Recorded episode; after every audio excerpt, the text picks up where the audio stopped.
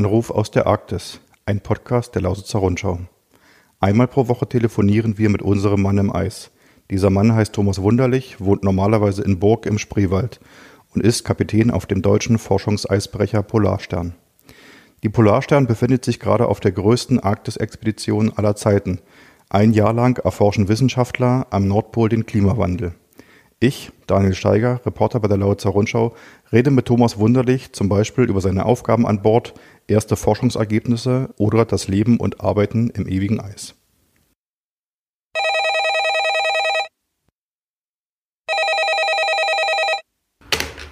Hier ist Daniel Steiger von der Lausitzer Rundschau in Cottbus. Ja, hallo, und hier ist Thomas Wunderlich von der Polarstern aus der, ja, noch Arktis. hallo. Oh, jetzt muss ich ja gleich fragen, Thomas. Hallo, äh, schön dich zu hören. Was heißt noch Arktis? Ja, äh, wir sind ja nur in der letzten Woche wieder etwas weiter nach Süden getrieben.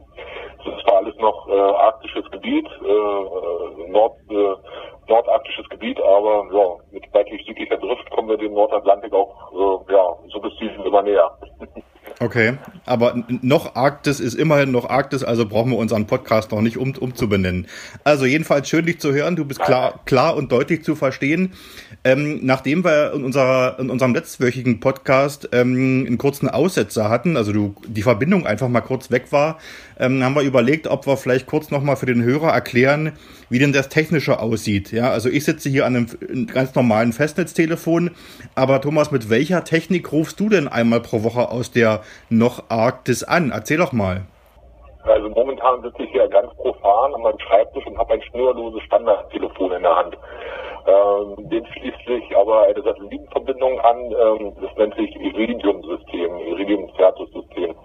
Und ähm, das ist äh, ab einem gewissen äh, Breitengrad, also Breitengrad äh, und Längengrad ist die Erde halt unterteilt, also die Position auf der Erde.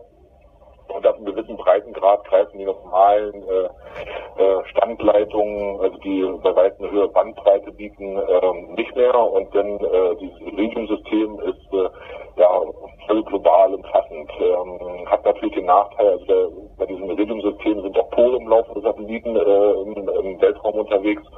Und äh, ja, weil das ein langer Weg ist, ist manchmal halt auch die Leitung ein bisschen ja, äh, schwierig oder äh, dass man sich schwer oder verzögert versteht. Ähm, aber so mit diesem System kann man eigentlich weltweit, egal von welchem äh, äh, Ort, ja, telefonieren. Mhm. Das machen wir jetzt gerade. Okay, und wir hoffen, dass die Leitung diesmal, diesmal äh, steht und funktioniert für unser kurzes Gespräch. Ähm, wir hatten ja in einem der letzten äh, Podcasts auch schon darüber gesprochen, weil wir gerade beim Thema Technik sind, ähm, dass die Möglichkeiten, die ihr an Bord der Polarstern habt, äh, für Besatzung und Wissenschaft quasi mit Familie und Freunden zu Hause in Kontakt zu bleiben, recht gut sind. Also da kann man äh, Mails funktioniert, WhatsApp funktioniert und so weiter, Telefon äh, sowieso, haben wir gerade gehört. Aber wie, vielleicht jetzt die Frage, wie, wie verträgt sich so ein Leben generell äh, mit dem einer Familie, weil ihr seid ja Wochen, oft Monate unterwegs. Wie, wie passt das zusammen? Also ähm, grundlegend muss man muss man sagen, das hat sich das System der Kommunikation mit zu Hause hat sich in den letzten Jahren doch von der Qualität und vom Umfang doch sehr sehr gesteigert und ist halt auch mit der Zeit gegangen. Wenn ich daran mich erinnere an die Anfänge und das ist noch gar nicht so lange her, äh, wo diese Umstellung erfolgt ähm, wo man nur Telex schreiben konnte über Kurzwelle ähm, oder wo die Iridiumpreise noch bei ähm, 10 Dollar damals pro Minute waren, war es doch schon schwieriger, irgendwie Kontakt zu halten. Also da wurde tatsächlich noch eher ein Brief geschrieben oder eine Karte aus dem Hafen, als dass man jetzt permanent Kontakt halten kann. Und das macht halt ähm, ja doch äh, gut und einfach. Wir leben ja, äh, und was mittlerweile auch wenn Seemann wichtig ist, äh, ja das Leben zu Hause, das dreht sich halt weiter. Und ähm, wir wissen es ja, also die jeden also Normalverbraucher, dann gibt es, äh, sich irgendwelche Ämter melden oder irgendwelche Sachen ähm, ja, einer, einer Unterschrift bedürfen und äh, das macht schon ganz gut. Und äh, wenn man allein so schon weiß, dass man äh, permanent äh, kommunizieren kann, äh, erleichtert das äh, auf See sein doch schon enorm. Und äh, man muss sich natürlich äh, äh, auf, äh, darauf einstellen oder man muss auch wissen, was man tut. Und wenn man weiß, äh, äh, man möchte zur See fahren, dann hat das halt natürlich auch zur Folge, dass man halt mal äh, eine gewisse Zeit äh, nicht zu Hause sein kann. Und äh, wenn man wenn man das weiß und äh, seinen Beruf mag, dann lässt sich alles andere auch arrangieren.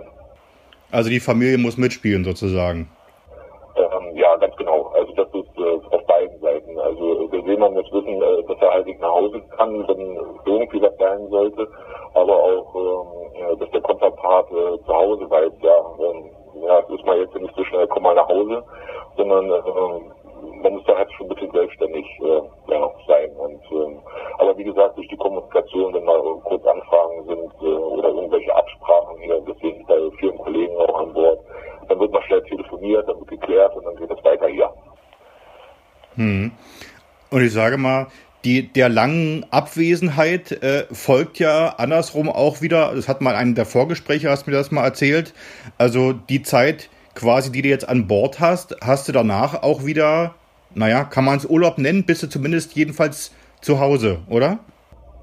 Äh, ja, ganz genau. Also das betrifft jedes Besatzungsmitglied in beiden Besatzungen, ähm, dass äh, die Zeit, die man ähm, auf See ist, dann auch wieder zu Hause ist. Und äh, das ist dann eben mal Abschied nehmen und dann ist man halt auch wieder für längere Zeit da. Und äh, ich stelle mir das viel ja, ja, anspruchsvoller vor, vor Dingen in unserer Region, ähm, mit den äh, mit den ganzen Menschen und Familien, wo äh, ein Partner oder eine Partnerin dann ähm, ja, Sonntag oder Montag früh dann wieder hunderte Kilometer pendeln muss, dann Freitag wieder nach Hause kommt, dann kurz die familiären Verpflichtungen erfüllt und dann wieder los muss und äh, oder die, ähm, die im Fernverkehr unterwegs sind. Also das stelle ich mir bei weitem strapaziöser vor als äh, das, was wir hier haben. Und ähm, ja, äh, aber es ist dann wirklich so. Also man ist die Zeit dann auch wieder zu Hause. Okay. Äh, grundlegend zu Hause.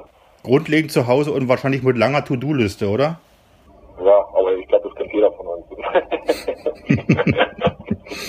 ja, dazu sage ich jetzt mal nichts. Ja. aber ähm, ja, aber man hat die Zeit, man kann sich das auch einteilen. Äh, wenn man jetzt länger zu Hause ist, ähm, also der Beruf des Seemanns ist äh, hinterlegt mit vielen Zertifikaten und Lehrgängen, die dann halt auch wieder ähm, einige Jahre später erneuert werden müssen oder wie fresher Kurse. Also es, der Urlaub ist schon gespickt mit einigen dienstlichen Sachen, aber jetzt bin ich so, also grundlegend ist, hat man dann eigentlich wirklich frei und arbeitet seine To-Do-Liste ab und äh, ja, äh, was so, was so aufgelaufen ist, will ich es mal nennen. Hm. Wie ist das, wie ist das mit Hobby und Freundschaften? Also äh, muss man da besonders irgendwie Wert drauf legen, dass man sagt, Mensch, Freunde, wenn ich jetzt so lange weg bin, ähm, hast du da vielleicht sogar ein gewisses äh, Ritual, dass du sagst, Mensch, wenn der Captain wieder da ist, treffen wir uns alle zum Grillen oder irgendwas? Weil es ist ja eben nicht so, dass ich sage, ich rufe jetzt mal den und den an, wir gehen abends ins Kino oder mal ein Bier trinken, sondern das beschränkt sich ja wirklich immer auf die Wochen oder Monate, die du zu Hause bist. Also ist das eine besondere Herausforderung oder sagst du, du nimmst so, wie es kommt? Ähm, also das ist eigentlich, also das einzige Ritual, was ich persönlich pflege, ist, dass ich mich im, im näheren Umkreis wieder anmelde. Okay, äh, man weiß ja, wann, wann man auch wieder zurück ist und, äh, und dass man sich wieder abmeldet sozusagen in einer in einer Runde, wo man dann äh, nochmal zu Besuch geht, äh, dass man sich zusammen trifft. Dann. Und ansonsten wird man eigentlich oder man schließt sich sehr schnell dem gesellschaftlichen Leben zu Hause wieder an und ist dann auch sofort wieder integriert. Also, ja, man kann es ja, als ob man nie weg gewesen ist. Genauso, wenn man wieder aufs Schiff kommt und äh, nach einer längeren Zeit Urlaub, ja gut, ein, zwei Tage. Und dann ist es halt auch so, als ob man wieder nicht äh, lange weg gewesen wäre vom Schiff selbst. Und äh, das muss man, äh, ja, wahrscheinlich geht auch jeder damit selber unterschiedlich um. Aber ähm, da muss der Scheiter dann auch schnell hin, bevor man sich ewig quält, dass man jetzt nicht da ist, wo man gerne sein möchte. Hm. Und, äh, ja, und so lebt man das normal, normale Leben eines, ja, eines Bürgers. Hm. Wie ist das mit einem Hobby? Hast du ein Hobby? Weil ich kann mir jetzt schlecht vorstellen, dass du sagst, ähm, wie gesagt, auf dem Schiff, äh, wenn du auf dem Schiff bist, äh, kannst du jetzt schlecht sagen, Donnerstagabend ist Volleyballtraining, da komme ich vorbei. Ähm, aber wenn du da bist, machst du dann irgendwas, wo du sagst, äh, das ist mir wichtig an, an Land? Ähm, ja, also äh, ich versuche Kontakte zu halten und mal wieder zu pflegen oder Besuche. Man möchte natürlich auch ein bisschen, ja, ein bisschen unterwegs sein, also ähm, dass man rumfährt, einfach so ein bisschen aus dem gewohnten Umfeld dann sich durch ja, Urlaub dann nochmal ähm, akklimatisiert und ja, ansonsten sind natürlich diverse gesellschaftliche Verpflichtungen, aber ähm, die man äh, Sport, was man kontinuierlich macht, ähm, und da hat man, dafür hat man natürlich auch die Zeit, wenn man dann zu ist. Und, äh, aber dass man jetzt so sagt, naja, dann kann ich nicht nach einer Briefmarkensammlung wieder äh, hingehen, also das und nicht. Also ähm, äh, dafür ist man zugestanden im Leben, also da und die Liste manchmal